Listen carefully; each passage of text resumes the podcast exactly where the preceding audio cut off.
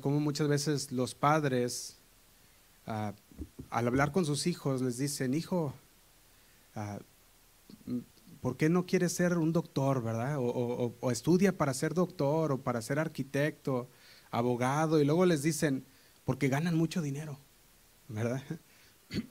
Y ahí está el hijo ya, ya le están metiendo al hijo esa, ese querer, ¿verdad? Por el dinero, esa avaricia.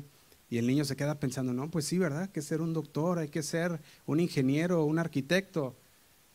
Pero muy pocas veces se escucha a los padres decirle a los hijos, hijo, hija, sé obediente a Dios. A lo mejor la palabra sirve a Dios. Sirve a Dios, busca primeramente el reino de Dios y su justicia y todas las demás cosas. ¿Qué dice? Te serán añadidas. O deleítate a sí mismo en Jehová y Él concederá las peticiones de tu corazón. Y muchas veces les decimos todo menos estas cosas. Oh, sé hijo, sé una persona grande. Pero pocas veces le decimos a nuestros hijos, sé un buen servidor de Dios. ¿A poco no? Fíjate, es cierto que los hijos, yo veo de esta manera, no vienen con un manual de instrucciones. Para nosotros tenemos nuestros hijos, no vienen con ningún manual y nosotros aprendemos conforme nos enseñaron a, liderarlos, a guiarlos, pero la palabra también es nuestra guía para poder guiar a nuestros hijos, a nuestros jóvenes, a que ellos puedan honrar a Dios. Y yo veía que aunque las personas no crean en Dios, se esfuerzan por darle lo mejor a sus hijos. Se esfuerzan por ser buenos padres, por amarlos, por darles todo lo que necesitan. Y aunque ser padre es muy difícil o, es muy exigente, al mismo tiempo es una de las cosas que la Biblia llama más plenas, que la, que la Biblia llama compensadoras.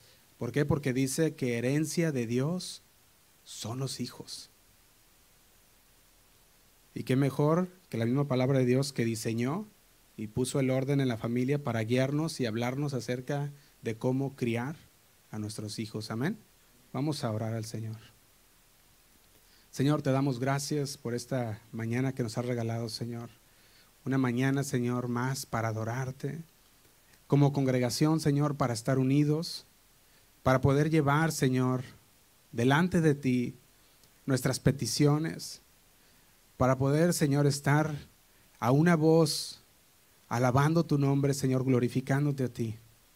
Que esta mañana, Señor, úsala para que sea de instrucción para nuestras vidas. Que tu palabra, Señor, no caiga en sacos rotos, Señor. Que tu palabra no entre por un oído y salga por el otro, Señor, sino que sea implantada en una tierra fértil, en una tierra preparada, Señor, para recibir de ella, para que pueda dar fruto, Señor, en la vida de cada uno de nosotros, al 30, al 60, al 100 por uno, Padre. Te damos gracias, Señor, y nos queremos poner en tus manos en esta mañana. Guíanos con tu palabra, Señor. Guíanos con tu Espíritu Santo a toda verdad. Queremos conocerte más en esta mañana, Señor. Te lo pedimos, Señor, en el nombre de Cristo Jesús. Amén y amén. Por eso le he titulado a este mensaje Criando hijos piadosos. Y este será el mensaje número 5 de la serie La familia en el orden de Dios. El mensaje número 5. Y ya, nomás para recopilar un poco, ya estuvimos hablando acerca el mensaje número uno hablamos del plan de Dios para el matrimonio. Supimos que el matrimonio es la primera, ah, la primera parte donde comienza, ¿verdad? El plan de Dios. Sabemos que la familia comienza dentro del matrimonio. Y hablamos de eso. El segundo mensaje y el tercero hablamos de los roles de género, de qué es lo que nos toca a nosotros hacer como esposos, como esposas dentro del matrimonio. Y el cuarto mensaje hablamos del compromiso dentro del matrimonio y hablamos también de lo que Dios piensa sobre el divorcio. Entonces, todas estas cosas ya las hemos planteado dentro de la palabra de Dios. Y el día de hoy es nuestra tarea y nuestra responsabilidad como padres aprender qué es lo que la palabra de Dios dice para la crianza de nuestros hijos. ¿Cuántos saben que el Señor nos ha dado esa responsabilidad como padres? Nos dice, tienes la responsabilidad de criar a tus hijos. Así que yo veía algo, hermanos, y es que uno de los principales motivos de la infelicidad en el hogar es porque hemos ignorado el plan de Dios, los principios que Dios nos ha dado. Y al violar, al ignorar los principios de Dios, el orden de Dios, entonces viene la familia infeliz. No conocen el plan de Dios para la familia, para su matrimonio, y cuando lo conocen muchas veces no lo quieren aceptar para su familia, y el motivo de la, de la infelicidad entra en la pareja por consecuencia, ah, después de la pareja por consecuencia entra también en los hijos. Y el padre no ama a su esposa, ni la trata como un vaso frágil, y por la fuerza quiere someter a su esposa. La madre, al ver la falta de amor y delicadeza, se amarga, es grosera y no respeta a su marido, se revela contra Dios y la autoridad que Dios puso en su hogar. Y esto pasa hacia los hijos. Y el hijo ve un desorden dentro de la familia. El padre dice una cosa, la madre dice otra. Empiezan los gritos, el hijo se revela, la hija se va de la casa y es un descontrol. Y ahora sí que se me venía a la mente aquella conductora, Laura Bozo, no sé qué recuerdan, y que entra el desgraciado.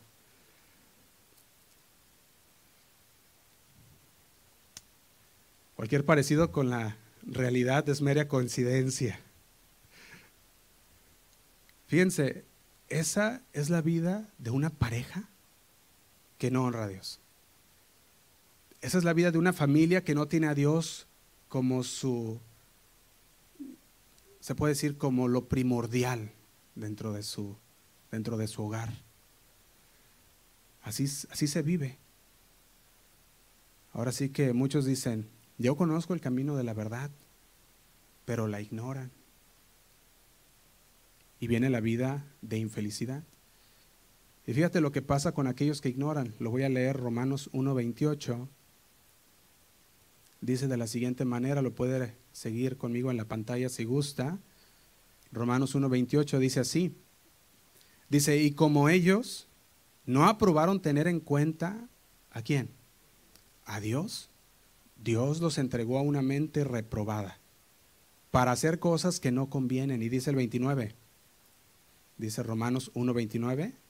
Dice, estando atestados de toda injusticia, fornicación, perversidad, avaricia, maldad, llenos de envidia, homicidios, contiendas, engaños y malignidades, dice el 30, murmuradores, detractores, aborrecedores de Dios, injuriosos, soberbios, altivos, inventores de males, desobedientes a los padres, y dice el 31, necios, desleales, sin afecto natural, implacables, sin misericordia.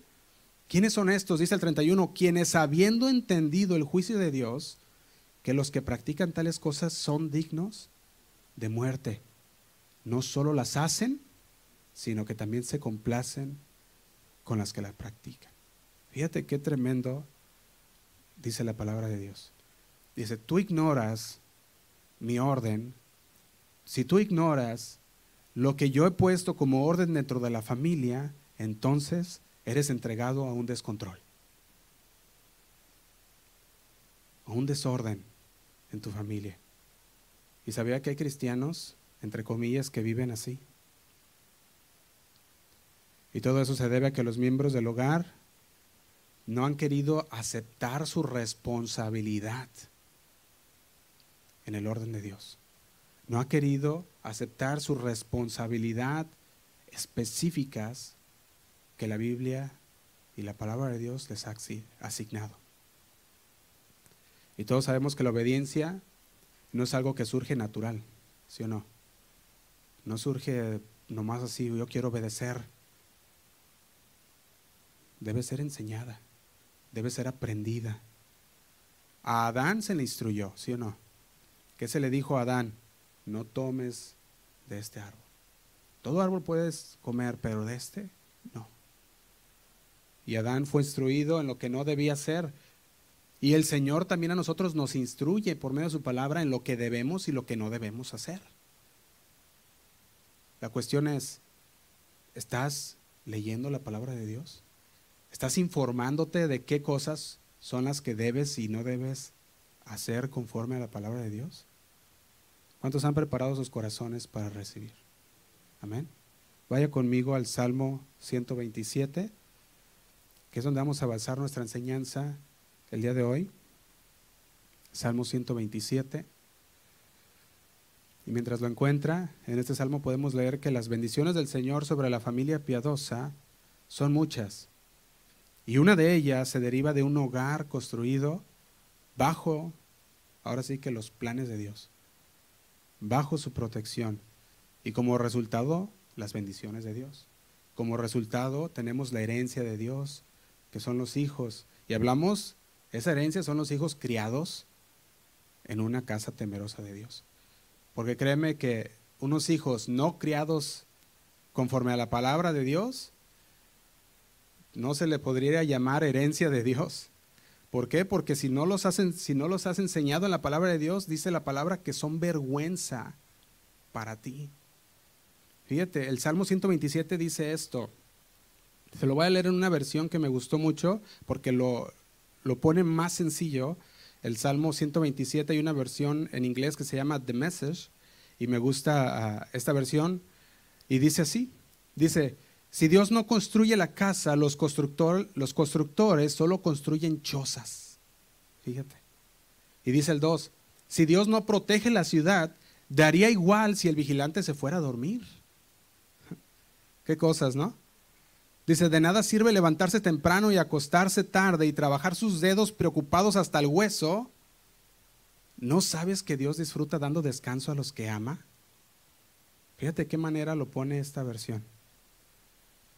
Yo lo veía como algo retador, porque es algo retador hoy en día para nosotros, como lo fue en ese tiempo también, para los que vivían en ese tiempo de los salmos. La crianza de una familia, a menos que el Señor sea el que dirige, al menos que el Señor sea el que construya la casa por su providencia, por su bendición. Aquellos que la construyen trabajarían en vano, por más ingeniosos que sean, o podemos decirlo por más inteligentes que sean, sería una casa en vano, al igual como lo fue en vano la construcción de la torre de Babel, que inventaron, que intentaron, perdón, desafiar a Dios. ¿Te imaginas? Génesis 11.1 lo puede leer después. Habla de esto. Sería también en vano como lo fue él que construyó Jericó bajo la maldición y pagó las consecuencias de sus actos. Eso lo encuentras en Primera de Reyes 16:34. Así que si el modelo y el diseño están puestos en la soberbia, en la vanidad, y si los cimientos están puestos en la opresión y la injusticia, dice Habacuc 2, 11 y 12, ciertamente Dios no edifica allí. Si esos son nuestros fundamentos, la soberbia, la vanidad, la opresión y la justicia, ahí Dios no, ahí Dios no está edificando. Al igual, mi hermano, si Dios no es honrado en tu familia, no hay razón para esperar su bendición. No hay razón para esperar su bendición. Y sin su bendición, todo lo que podamos obtener no es nada. Puedes tener todas las cosas del mundo, pero sin la bendición de Dios es nada. La pregunta es esta, hermanos, para todos nosotros. ¿Está usted edificando su casa en el temor de Dios? ¿Está usted criando hijos piadosos? Veamos este Salmo 127, podemos ver que es un salmo que tiene cuántos versos? Cinco versos. Fíjate, cinco versos tiene nada más, pero son muy retadores y edificantes para nosotros, porque como padres podemos fácilmente enfocarnos en otras cosas. Como padres rápidamente perdemos nuestro enfoque de nuestra familia y nos enfocamos en los viles del hogar. Y vemos los viles y estamos bien enfocados. Y como padres vemos que llega la hora de pagar la renta, pagar la casa, pagar los carros, lo que quieras y se estresan y se enfocan y pierden el enfoque de lo primordial. Pierden el enfoque de las cosas que en realidad trascenden y que no se quedan nada más aquí en la tierra. La crianza de un hijo va más allá porque es una criatura que también será coheredero del reino de Dios. ¿Sabía que los padres que se dedican a ellos mismos van a experimentar grandes niveles de ansiedad? Porque solamente se dedican a ellos mismos. Porque solamente ellos se preocupan de poner su, la carga en ellos. Se preocupan de llevar la casa, se preocupan de todo su trabajo, pero cuando hablamos de los hijos, de la esposa, de los, de los niños, el padre está tan ocupado que dice, hay que lo haga la iglesia, que lo haga la madre, cuando es la responsabilidad de quiénes? De ambos. Pero yo veo una cosa, aquel que teme a Dios vive confiado.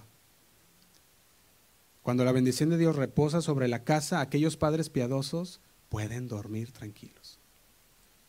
No importando los viles, no importando lo que venga, la enfermedad, Aquel que teme a Dios vive confiado en el Señor.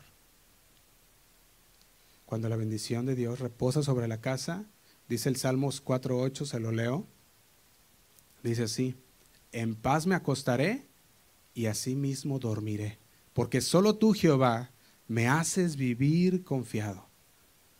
¿Sabes cómo? Sabiendo que la mano de Dios está obrando y sabiendo que su ojo está alerta ¿Recuerdan el Salmo 127 que dijimos, en vano sería que aquel velador cuidara la ciudad si Jehová no es el que la cuida?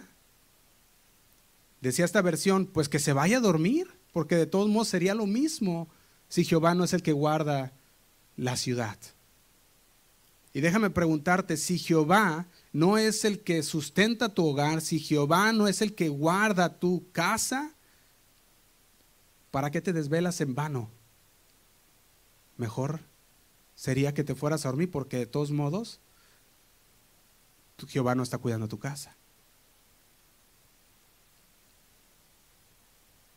Fíjate, la persona que teme a Dios, el Señor lo bendice mientras duerme.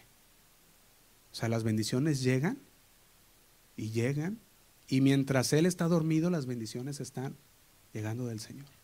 Porque su porque la persona está confiado en el Señor.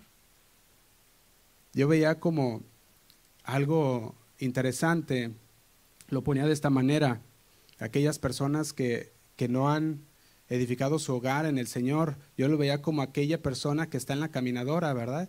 Y prende la caminadora y se pone a, ejercitarse y está, está ejercitando, está corriendo, ¿verdad? Y cuando se baja, corrió tres, cuatro millas, pero sigue en el mismo lugar no movió para ningún lado. Así está la persona que no teme a Dios. Corre, corre, corre, corre, pero nunca llega a ningún lado.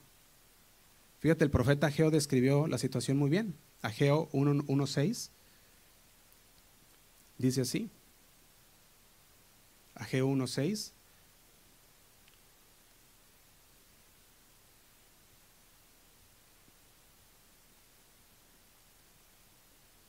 dice, sembráis mucho, salud, y recogéis poco. Coméis y no os saciáis. Bebéis y no quedáis satisfechos. Os vestís y no os calentáis. Y el que trabaja el jornal recibe su jornal en saco roto.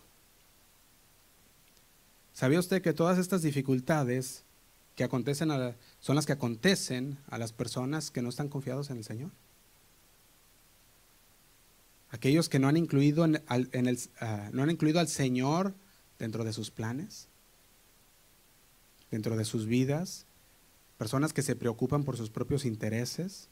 Y por otra parte, si realmente estamos sometidos al Señor y vivimos bajo su voluntad, bajo su gloria, Él nos da el descanso. Fíjate, vamos al contraste, Salmo 125 dice así, Salmo 125, versículo 1, Dice, los que confían en Jehová, ¿qué son? Son como el monte de Sión, que no se mueve. Dice, sino que permanece para siempre, dice el 2. Como Jerusalén tiene montes alrededor de ella, así Jehová está alrededor de su pueblo desde ahora y para siempre. Fíjate cómo el Señor es el que guarda. El Señor es el que, el que habita alrededor nuestro, dice el que nos protege como a Jerusalén, aquellos que aman a Dios. Aquellos que viven confiados en el Señor, dice el versículo 1, los que confían en Jehová son como el monte de Sión. Y yo quisiera exponer el día de hoy dentro de este Salmo 127, con el que comenzamos, cuatro puntos en el cual son importantes dentro de la crianza de nuestros hijos, de un hijo piadoso. Salmo 127, 1, ya lo vimos, nos habla de que la crianza de hijos piadosos, o sea, la crianza de hijos alineados a la palabra de Dios, requiere, número uno, que nuestro hogar esté edificado en la palabra de Dios. Que nuestro hogar esté edificado en la palabra de Dios. Una casa edificada en el Señor es una casa que está segura. Es una casa que puede descansar, que no le falta lo necesario. Está confiado en el Señor. Fíjate, muchas veces como padres tendemos a hacer eso, dijimos, a preocuparnos por todo lo, todas las añadiduras. El Señor no, no, dice, preocúpate por las añadiduras, no dice, preocúpate por el qué vestir, no dice, preocúpate por el qué vas a comer, por el cómo vas a vivir. El Señor no nos dice eso, al revés, nos dice que no nos afanemos por esas cosas, porque el Señor sabe que tenemos necesidad. Pero ¿sabe qué pasa? Que muchas veces no, no le confiamos a Dios. Y llega el tiempo y vemos que se empieza a llegar la hora y decimos, ¿cómo le vamos a hacer? Y no le confiamos a Dios. Pero el momento que tú confíes en el Señor y te afirmes en Él, el Señor responde. Muchas veces queremos ayudarle a Dios y nos encontramos queriendo ayudar al que todo lo puede. Fíjate, una casa edificada en el Señor es una casa, dijimos, segura. Y Proverbios 3, lo puedes leer después, es una lista exhaustiva que nos exhorta a la obediencia. Por ejemplo, leo el versículo 5 de Proverbios 3, dice, fíate de Jehová de todo tu corazón y no te apoyes en tu propia prudencia, dice el 6, reconócelo en todos tus caminos y, y Él enderezará tus veredas. Proverbios 3, y luego continúa el versículo 9 también. Dice, honra a Jehová con tus bienes y con las primicias de todos tus frutos. Y dice el 10, y serán llenos tus graneros con abundancia. Y preferimos creerle al enemigo que creerle a Dios. Y nosotros solos no podemos. Por más que nos esforcemos, no vamos a poder. Dice su palabra que en vano sería. En el tiempo que el pueblo se había apartado de Dios, el Señor les dio las condiciones para que obtuvieran una restauración y por ende la bendición de Dios. Vaya conmigo a Deuteronomio 30, versículo 2. Deuteronomio 30, versículo 2, y dice así. Dice, y te convertieres a Jehová tu Dios y obedecieres a su voz conforme a todo lo que yo te he mandado, eh, conforme a lo que yo te mando hoy, dice, tú y quiénes, dice, y tus hijos con todo tu corazón y con toda tu alma, dice el 3, entonces Jehová hará volver tus cautivos y tendrá misericordia de ti. Si nosotros nos volvemos al Señor, si vemos que estamos que estábamos que no estábamos confiando en el Señor, si vemos que nos hemos desviado de la palabra de Dios, si vemos que nos hemos desviado de la confianza en Dios, dice el Señor, vuélvete a mí, conviértete a mí. Dice, te mando hoy, tú y tus hijos con todo tu corazón, vuélvanse a mí con toda tu alma, entonces Jehová hará volver los cautivos y tendrá misericordia de ti. La casa edificada en el Señor es una casa bendecida. Y parte de esas bendiciones son los hijos.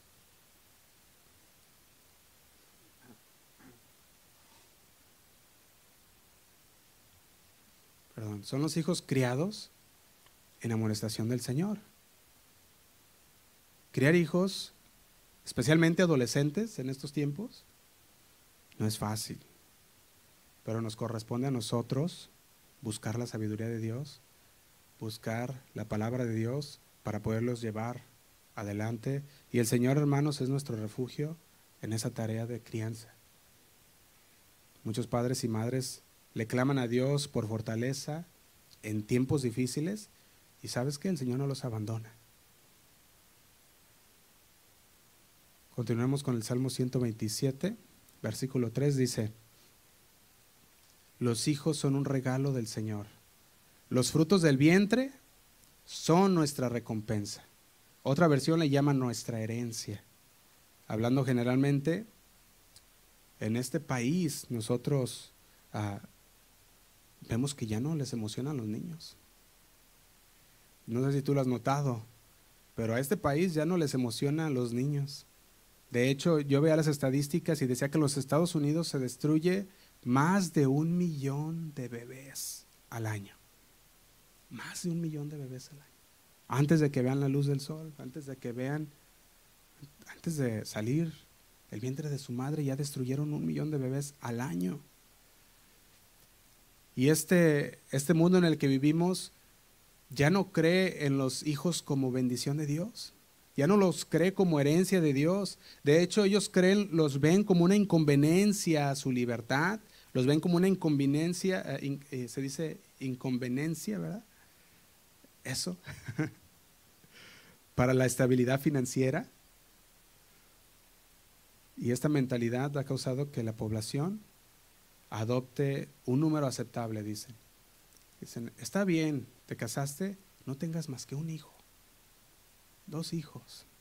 Quizás tres lo, lo toleran algunos y dicen, a lo mejor tres, y dicen, pero ya más de tres eres un irresponsable. Ante los ojos de muchos, eres irresponsable. Y no sé si usted puede ver esta actitud en el mundo de hoy. Me acuerdo, salí con mis hijos a la tienda y estábamos en la línea para pagar, ¿verdad? Y, estaba ahí la, cajera y volteé y ve a todos y se les queda viendo y luego volteé y me ve, y luego volteé y los ve otra vez. Y me volteé y me ve y le hace, ¿son todos tuyos? le dije, todos, y nomás traje a tres. le dije, espérate, ya están los otros en la casa.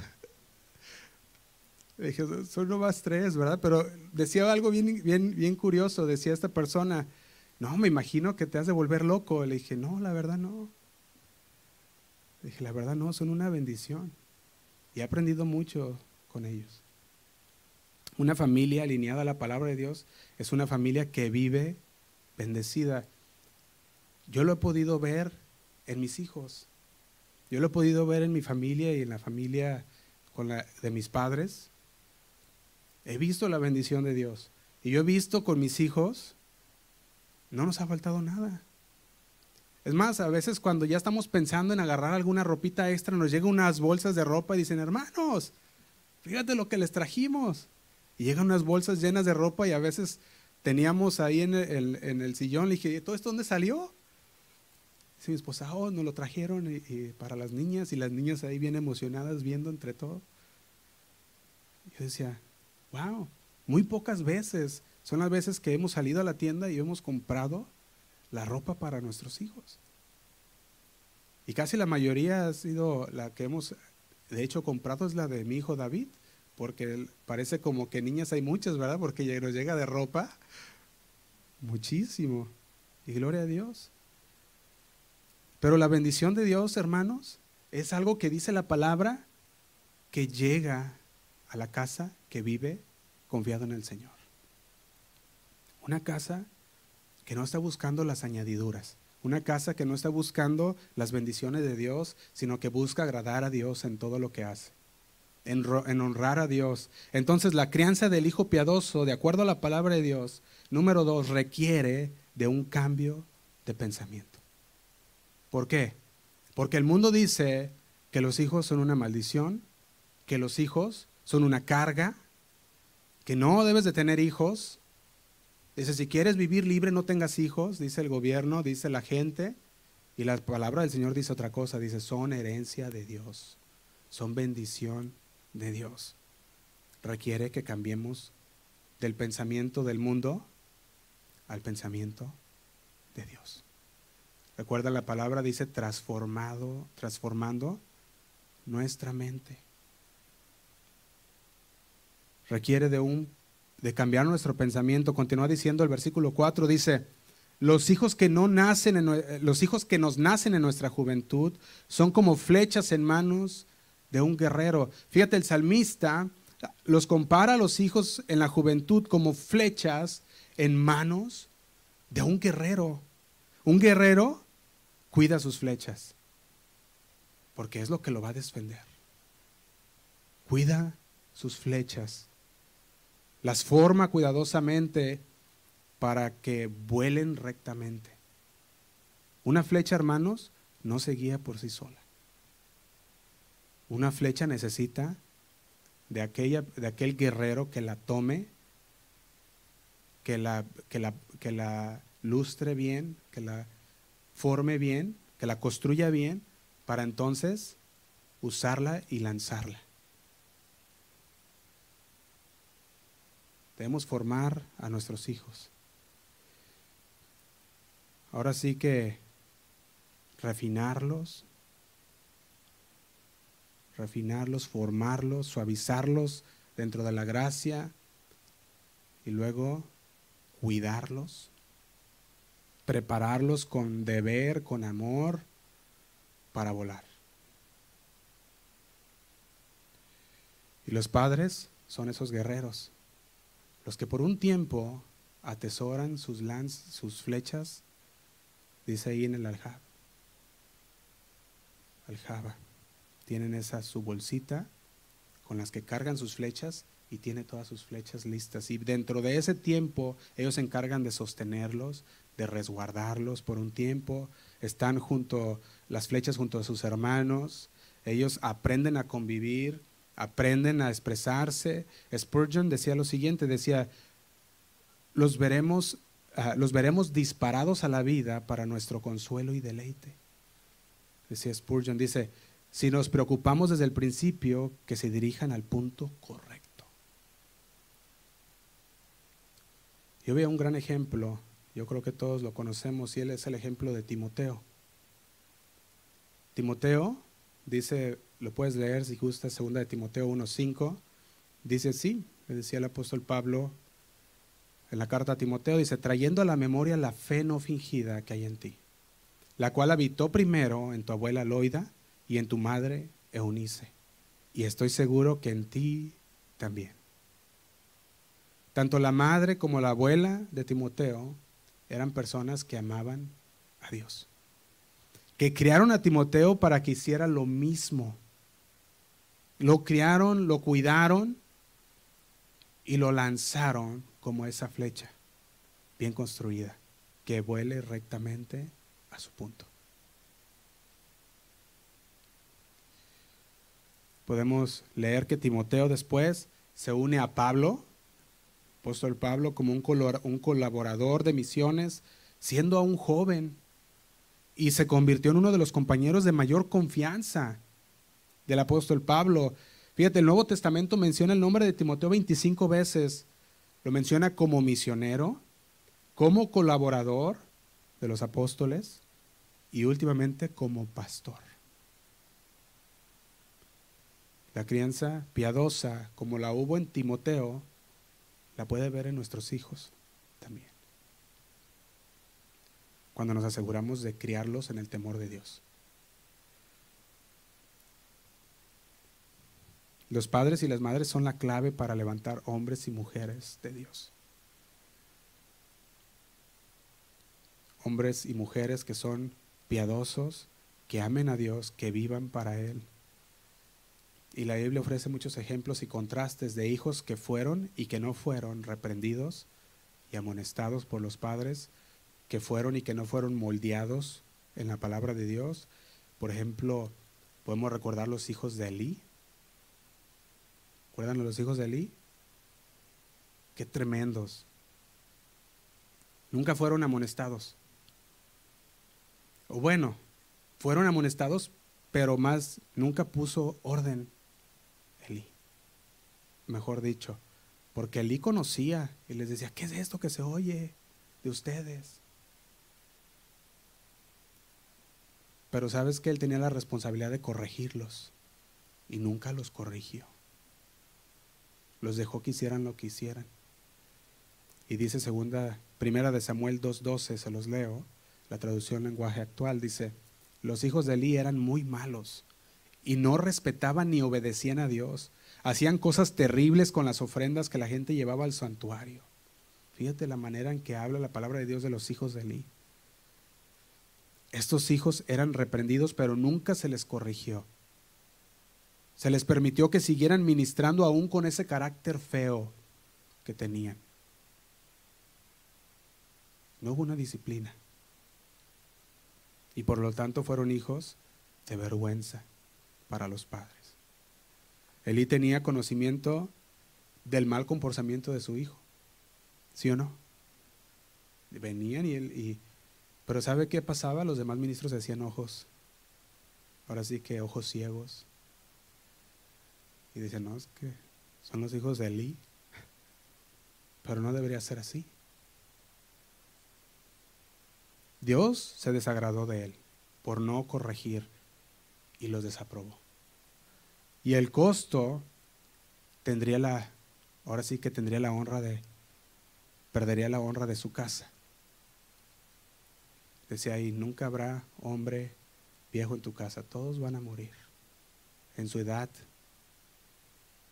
juvenil. Y ese fue el costo que tuvo que pagar. Y no hay honra mayor que ser escogido por el Señor para la más noble función de predicar, de llevar la palabra de Dios, de ganar almas para el reino, pero también no hay nada peor que ser rechazado por el Señor y el Señor los rechazó. Pero Él solo rechaza a aquellos que primero lo rechazan a Él. Aquellos que han decidido y dicen, ¿sabes qué, Señor? Conozco lo que tú me dices. Conozco, Señor, que tú me dices que no deje de congregarme. Conozco, Señor, que tú dices que no eche mentiras. Conozco, Señor, que tú dices que deje de robar. Conozco, Señor, que tú dices que me preocupe por, ti primero, que me preocupe, ah, dice el Señor, que nos preocupemos por Él, por andar en la palabra de Dios, por ser obedientes al Señor. Y decimos, todo esto lo conocemos, Señor, pero ¿sabes qué?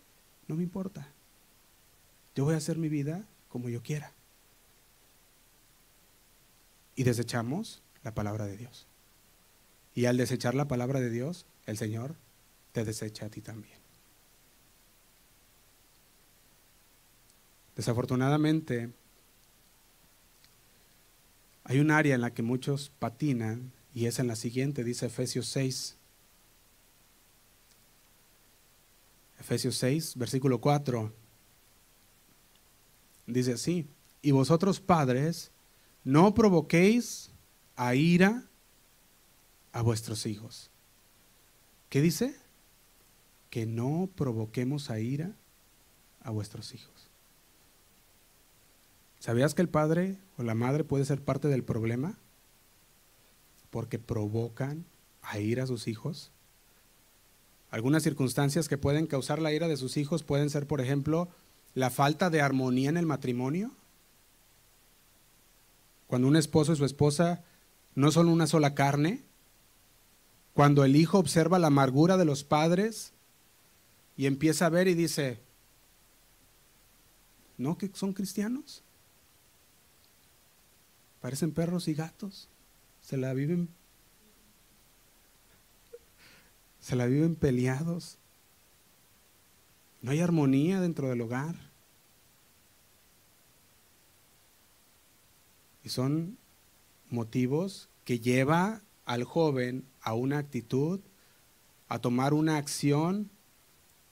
De hecho, Hebreos 12:15, lo puede leer después, dice que la amargura es un estorbo empieza a crecer una raíz de amargura en nuestros hijos por causa de los padres y les estorba. Otra de las circunstancias que podía causar la ira en nuestros hijos, la ira pecaminosa. Recuerdan la palabra dice, airaos, pero no pequéis. no se ponga el sol sobre vuestro enojo. Y está el padre enojado y la madre enojada. Y se dicen de cosas y el hijo viendo todo. Y luego dice la palabra, y no se ponga el sol sobre vuestro enojo. Y de repente se van a dormir enojados para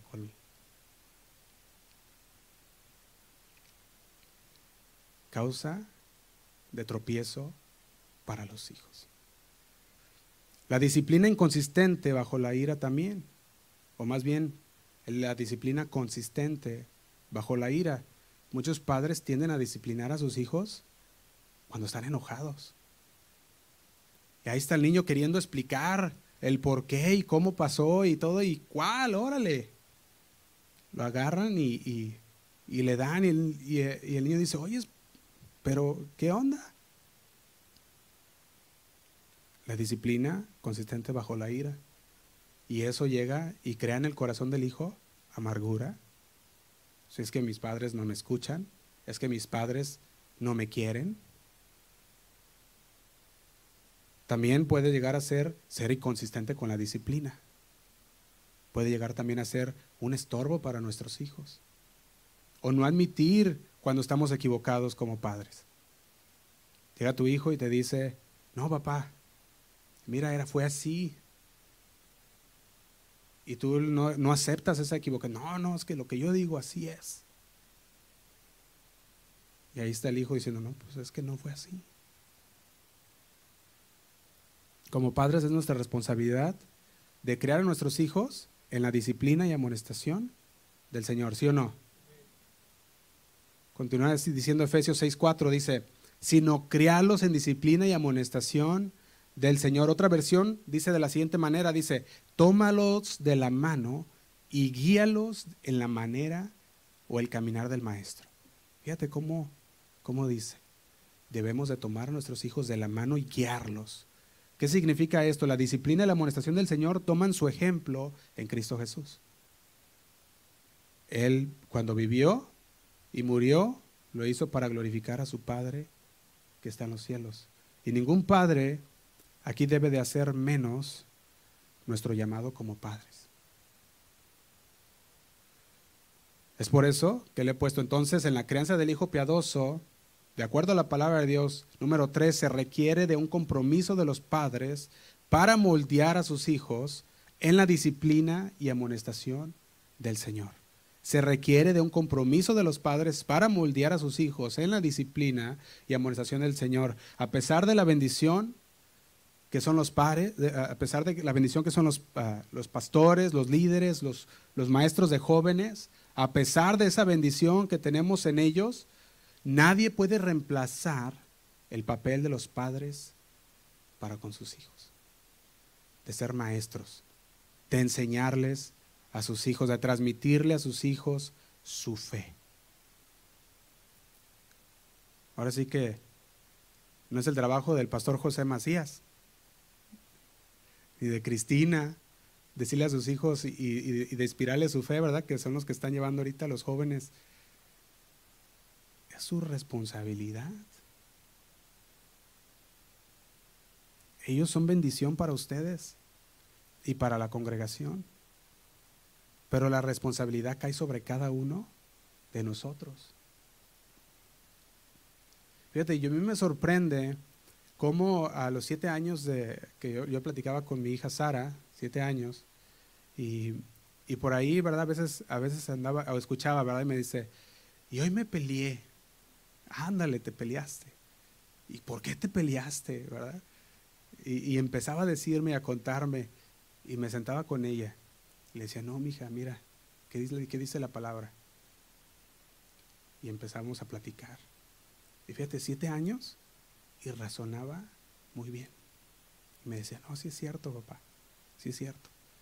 Y, fíjate, el otro día que íbamos en el carro, nos subimos al carro y íbamos, íbamos en el carro para la casa. Y le dije, ¿cómo te portaste el día de hoy? Oh, ahora sí me porté bien, me porté muy bien. Dice, ¿sabes qué, papá? Tomé tu consejo. Dije, siete años. Y dijo así, tomé tu consejo. Fíjate, Proverbios 22, 6 dice lo siguiente. Dice, instruye al niño en su camino y aun cuando fuere viejo, ¿qué dice? No se apartará de él. No se apartará de él. Esa es la razón por la cual nosotros debemos de instruir a nuestros niños, de criarlos en la amonestación del Señor. Fíjate, continúa diciendo el Salmo 127, versículo 5.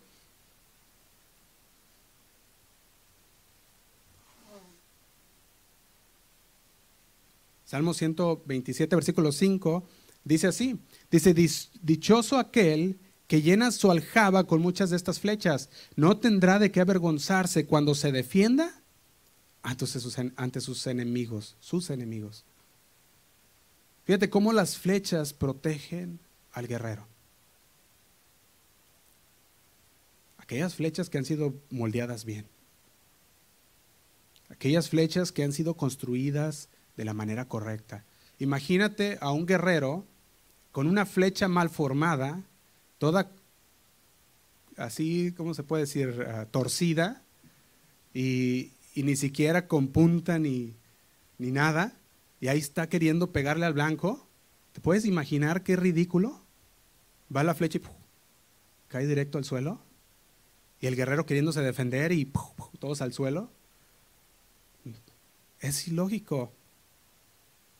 Y el Señor dice, dichoso, perdón, aquel que llena su aljaba con muchas de estas flechas, flechas que han sido construidas, flechas que han sido ah, trabajadas. Dice, no tendrá de qué avergonzarse cuando se defienda ante sus enemigos.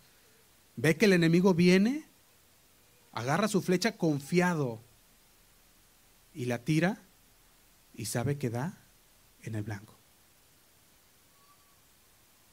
Sabe que da el banco, instruye al niño en su camino y cuando fuere viejo, no se apartará de él. Nosotros los padres somos los guerreros que tomamos el arco y lo apuntamos a la dirección correcta. Nuestras flechas necesitan orientación, necesitan dirección, necesitan propósito, sentido de la vida en valores de la fe, necesitan impulso, fuerza, motivaciones sanas, impulsos sin control, que sean, que sean un impulso, que sea un impulso de la fuerza que viene de los padres en la fe, guiándolos fuertemente en esa fe para con el Señor. Porque decíamos que una flecha que es impulsada, pero que está toda torcida, no llega a ningún lado, no cumple su propósito. Y hasta pudiéramos decirlo, es un peligro.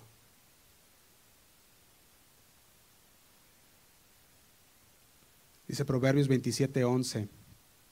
Pueden leer en la pantalla si gustan. Proverbios 27:11 dice, Sé sabio, hijo mío, y alegra mi corazón, y tendré que responder, dice, y tendré que responder al que me agrave.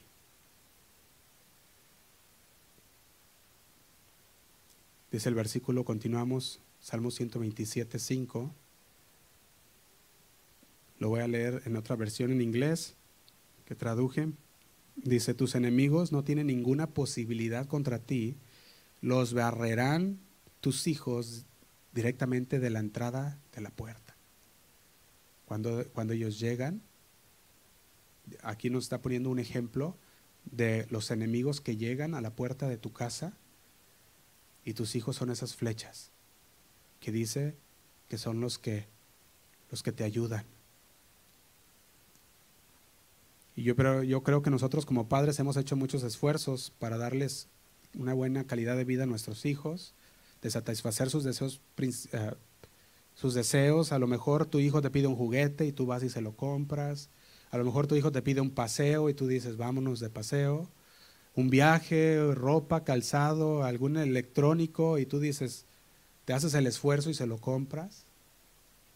Y nos esforzamos para que no les falte el alimento para que puedan recibir una buena educación. Y nos esforzamos por darle lo mejor. Entonces, ¿por qué no hay un esfuerzo apasionado e incesante por enseñarles la palabra de Dios? Que va más allá de las cosas materiales. ¿Sí o no? No se trata solo de trabajar.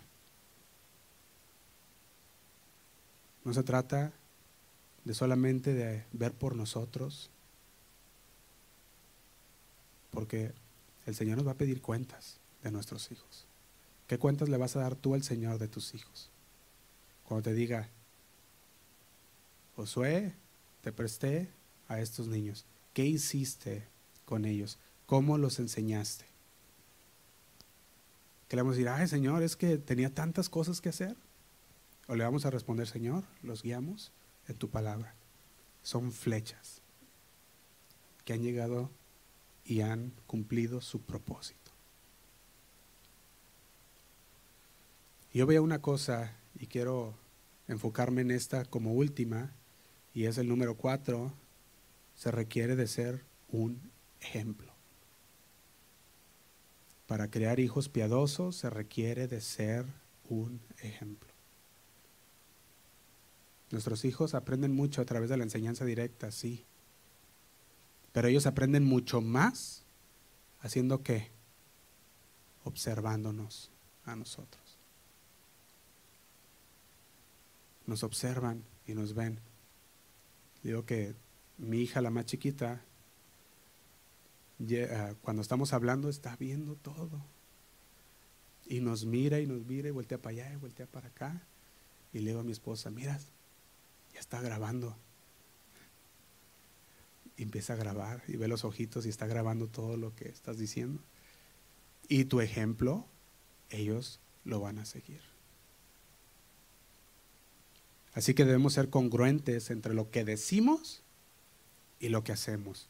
Una de las cosas que más hiere el corazón de un hijo es cuando le exigimos algo que nosotros como padres no estamos dispuestos a hacer. Dice el hijo, pero si tú no lo haces, fíjate, me acuerdo ah, dentro de una consejería, no digo nombres, pero había una pareja que me dijo, me dijo un día, dijo, fíjate que el otra vez mi hija le respondió a mi esposa y le dije, mi hija, no le hables así a tu mamá, respétala. Y dijo, papá, pero si tú no la respetas, ¿te imaginas? Fíjate, había algo bien interesante, dice él, ah, dice, yo he cambiado mucho. Y dice, entonces yo le dije, no la respetaba, pero ya no es así. dice su hija, sí es cierto, dice, ok. Porque vio el cambio dentro del Padre. Y dijo, es cierto, sí es cierto. Y aceptó lo que el Padre le dijo, respeta a tu mamá. Ellos van a ver el ejemplo que tú das. Tú no puedes exigirle a tu hijo o a tu hija que te respete, que, te, respete al padre, a la madre, o deja de eso, al maestro en la clase, si tú eres un irrespetuoso. Va a decir, papá, pues tú eres igual. Mamá, ¿no te mordiste la lengua? ¿Serio? Los hijos quieren ver que de veras eres congruente con tus palabras y con tus hechos. Vamos terminando, hermanos. Tito 2, 6.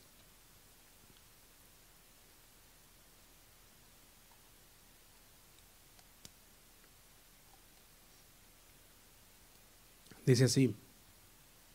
Dice, exhorta a sí mismo a los jóvenes a que sean prudentes. Y dice el 7, presentándote tú en todo como ejemplo, dice, de buenas obras, en la enseñanza, mostrando integridad, seriedad. ¿Qué nos pide?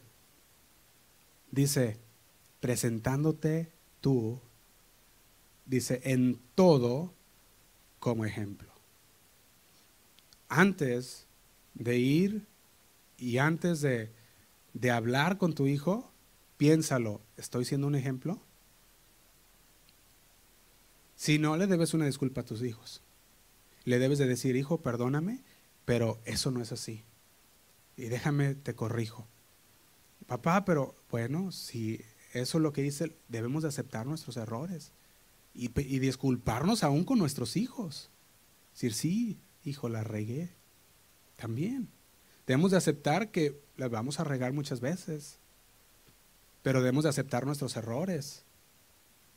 Y también ellos van a ver que nosotros aceptamos nuestros errores y ellos van a aceptar los suyos también. Amén.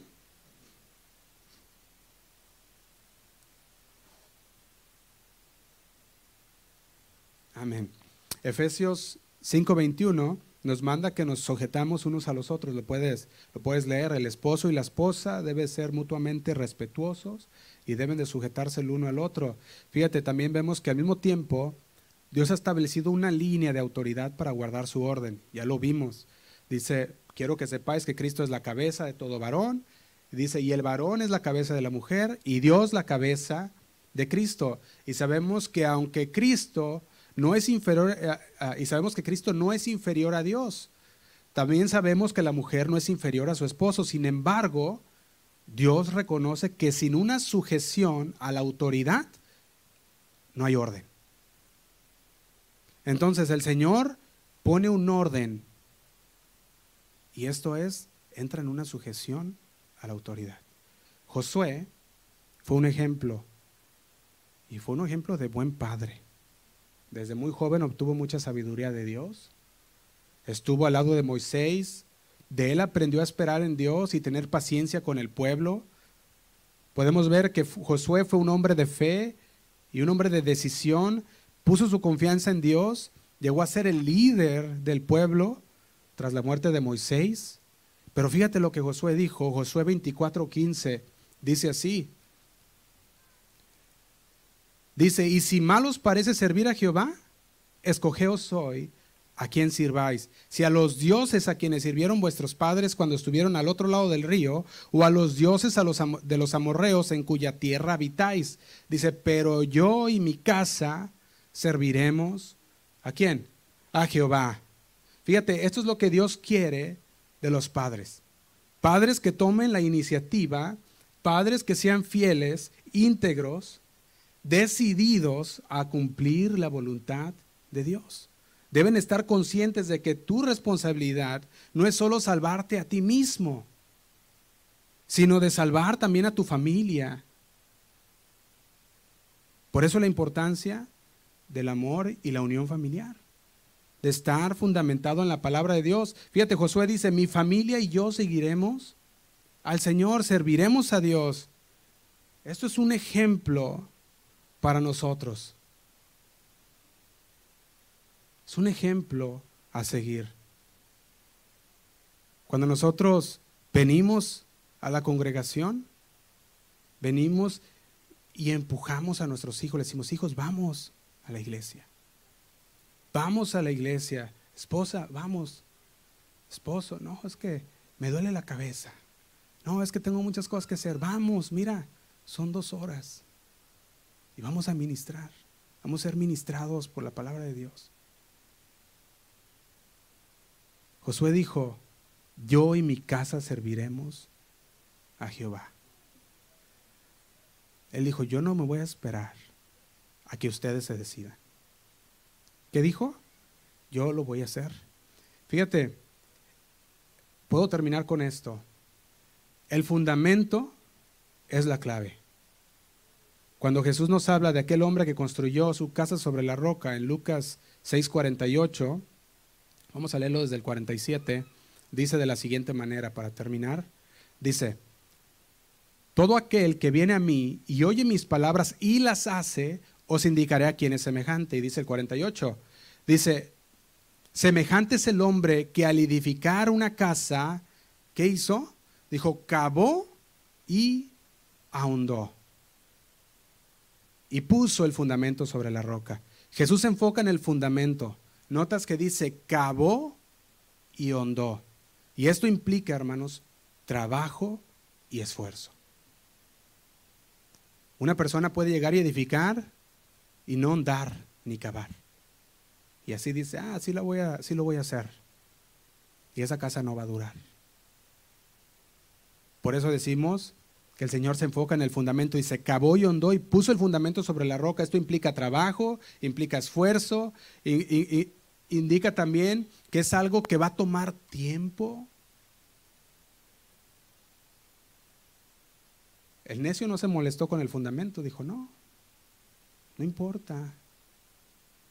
Pero el sabio sí. También la mujer sabia, ¿recuerdan la mujer sabia de Proverbios? Que edifica su hogar en lugar de destruirla. La mujer sabia que edifica su hogar tendrá que invertir mucho tiempo y esfuerzo en algo que nadie más ve. Qué interesante, ¿no? Que el fundamento no se mira. La casa puede verse muy bonita y decir, wow, qué casota. Y podemos ver que no vemos los cimientos. Puede tener un cimiento débil. Y muchas veces como padres nos toca trabajar en lo que los demás no ven. En el fundamento, en el cimiento de nuestros hijos. En algo que es invisible a la vista. Pero cuando llegue la tormenta, se va a ver en qué verdaderamente estuvieron fundados. Amén. La pregunta es, ¿qué harás tú? ¿Edificarás a tus hijos? ¿Los criarás en el Señor? Y en la amonestación, dice, del Señor. ¿O serás solamente un oidor de la palabra? Vamos a orar, hermanos. Les invito a que se pongan de pie.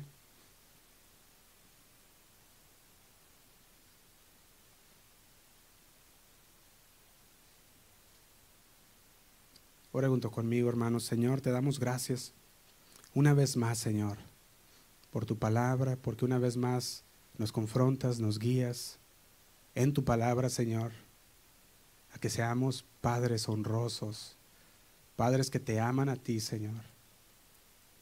Padres que no solo buscan su bienestar, que no solo buscan las cosas materiales, sino que buscan lo que trasciende, lo espiritual.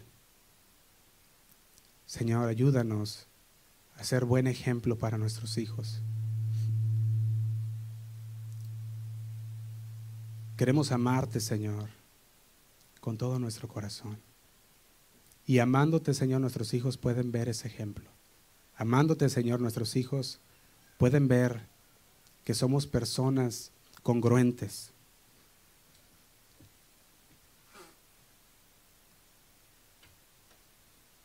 Ayúdanos, Señor. Que no solamente nos quedemos en palabras, que no solamente esta palabra, Señor, caiga en lo superficial, sino que sea una palabra que haya entrado, Señor, en una tierra trabajada, Señor. Una tierra que estaba dispuesta a recibir esa semilla. Para que seamos buenos padres, buenas madres, Señor, para nuestros hijos. Que sepamos guiar a la familia, Señor, en amonestación tuya. Hemos fallado, Señor, y sabemos que seguiremos fallando en muchas áreas, pero tu palabra nos corrige y tu palabra nos alienta a corregir lo que hicimos mal, a que podamos tener esos hijos, Señor, que son flechas bien trabajadas para tus propósitos, Señor. Nos ponemos en tus manos. Te pido por mis hermanos que están aquí en esta mañana, que ellos no salgan igual a como entraron, Señor, sino que salgan edificados en tu palabra, que puedan salir de aquí, Señor, meditando en tu palabra, corrigiendo, Señor, en tu palabra sus caminos, que puedan ser guiados por ti, Señor. Ponemos en tus manos. Gracias, Señor. En nombre de Cristo Jesús. Amén. Antes de irnos, hermanos, les invito a que levantemos un canto al Señor y quedamos despedidos.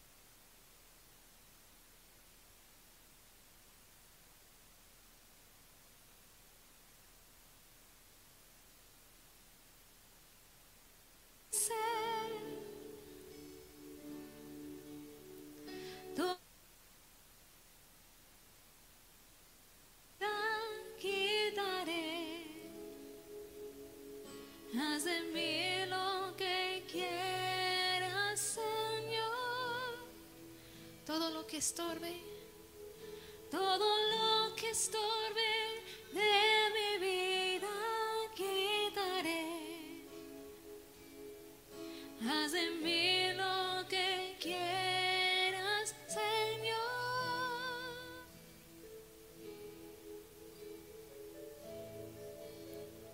Señor, toma control de nuestra vida. Queremos dar el control de toda mi familia a ti, Señor. Queremos tener tu orden en nuestra familia. Pedimos, Señor, que todo lo que no está acuerdo de tu voluntad, Señor, revélanoslo para vivir concuerdo a tu orden y criar nuestra familia, Señor tener esta la familia bien fundado en tu palabra.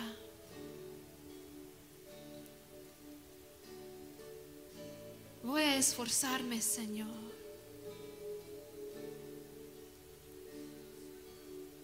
Voy a escuchar tu voz. Y voy a enseñar a mis hijos. Porque te amo a ti, Señor. Ayúdanos, Señor. Dale un aplauso al Señor esta mañana. Gracias, Padre.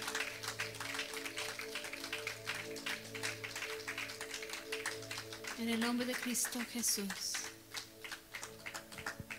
Dios les bendiga, hermanos. Antes de, de retirarnos, hermanos, este, quisiera que nos acompañaran para orar por nuestro pastor Josué que ahora cumpleaños. Y si nos acompañan en oración, le voy a pedir al pastor que si puede pasar, hermano, para orar por usted.